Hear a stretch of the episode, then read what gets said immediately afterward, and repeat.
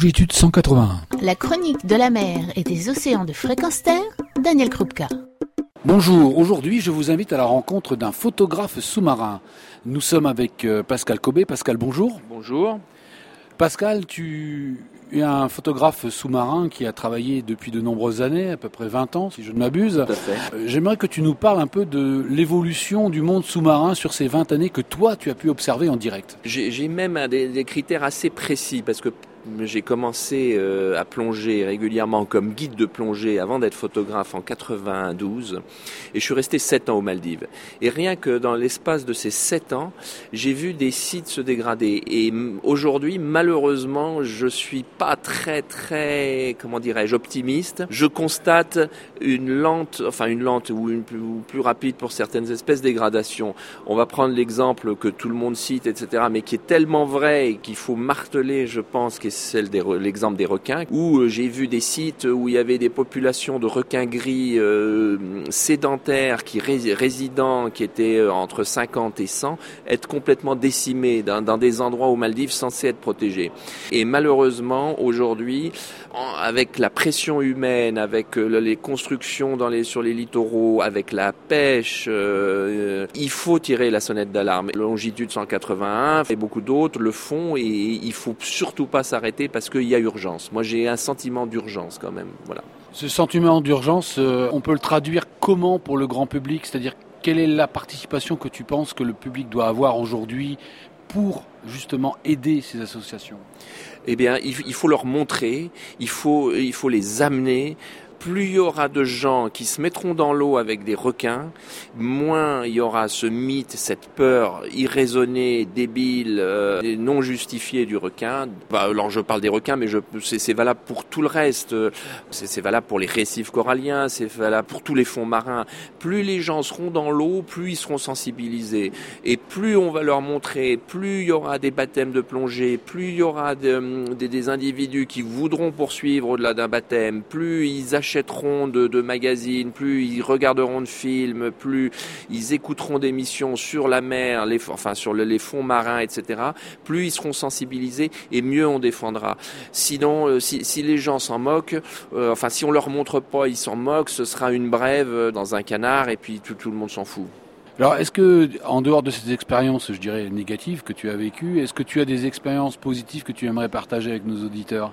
Dès qu'on fait une réserve, dès qu'il y a un endroit qui est assez bien protégé de manière efficace, c'est incroyable ce que la nature est forte et comment les espèces reviennent, comment il y a une vie quasiment qui se régénère. Ça commence par des petits poissons, etc. et toute la chaîne suit. Donc il y a, y a de l'espoir, mais il, faut, il faudrait multiplier, multiplier, multiplier ces réserves. Il faudrait pouvoir préserver ces littoraux alors qu'on fait l'inverse parce qu'il y a une pression euh, démographique, on construit, il y a des rejets à droite, à gauche. Mais l'espoir, c'est que oui, dès qu'on protège, ça revit. Tu as aussi participé au film Océan, euh, dont tu as été le photographe. Il y a des magnifiques images où l'on voit François Sarraud nager avec le, le grand requin blanc Que j'ai fait, oui. que tu as pu faire. Et euh, j'aimerais que tu nous dises quelques mots sur euh, cette expérience quand même qui est fantastique. C'était 50 tournages avec des moyens extraordinaires. Ce qui était fabuleux, c'est c'est justement ces moyens nous permettaient d'aller, de faire des choses plus en profondeur, plus à fond.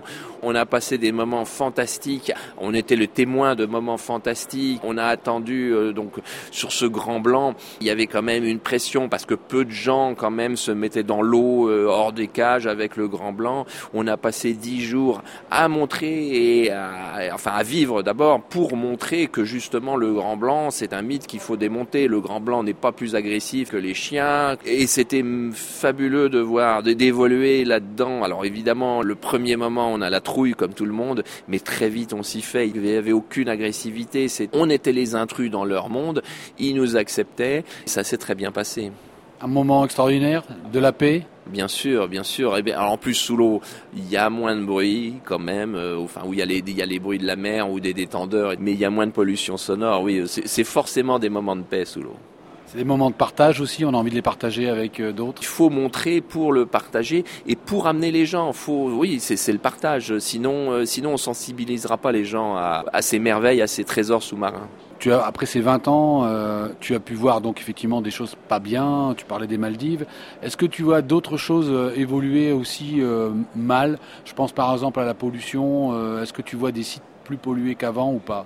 Là où je vais pas trop en général. Bon, il m'est arrivé par exemple de faire des reportages dans, la région de Manado et euh, effectivement on voit il y a des parfois on, allait sur les sites de plongée, on traversait en bateau euh, une mer de sacs en plastique, de déchets divers, de détritus parce que bon la pauvreté, etc. font qu'il y a des villes, des pays qui n'ont pas les moyens de recycler, de traiter euh, leurs déchets. Ça c'est vrai, ouais. Mais tout le monde parle des océans de plastique. Moi, je les ai pas vus, mais oui, il, faut faire gaffe. Il faut faire gaffe, bien sûr. On est toujours dans l'urgence, en fait. Et oui, on est toujours dans l'urgence. On est 7 milliards et demi hein, aujourd'hui et ça va continuer à, croître. Il faut qu'on prenne les mesures pour faire en sorte qu'on puisse vivre euh, avec la nature parce que un jour il y aura plus rien. Donc que vont avoir euh, les prochaines générations? Ici Il reste plus que les chats et les chiens. Bon, ce sera un peu pauvre. Ah bah écoute, euh, moi je souhaite qu'on ait effectivement un monde sauvage encore qui nous soit accessible. J'aime les chats et les chiens, hein, attention. en tout cas, je souhaite qu'on ait un, monde sauvage qui nous soit accessible, à toi, à moi, aux générations futures. Je te remercie pour cette bah, collaboration. Je t'en prie, c'est moi qui te remercie. À bientôt. À bientôt, merci. Retrouvez et podcastez cette chronique sur notre site fréquenceterre.com.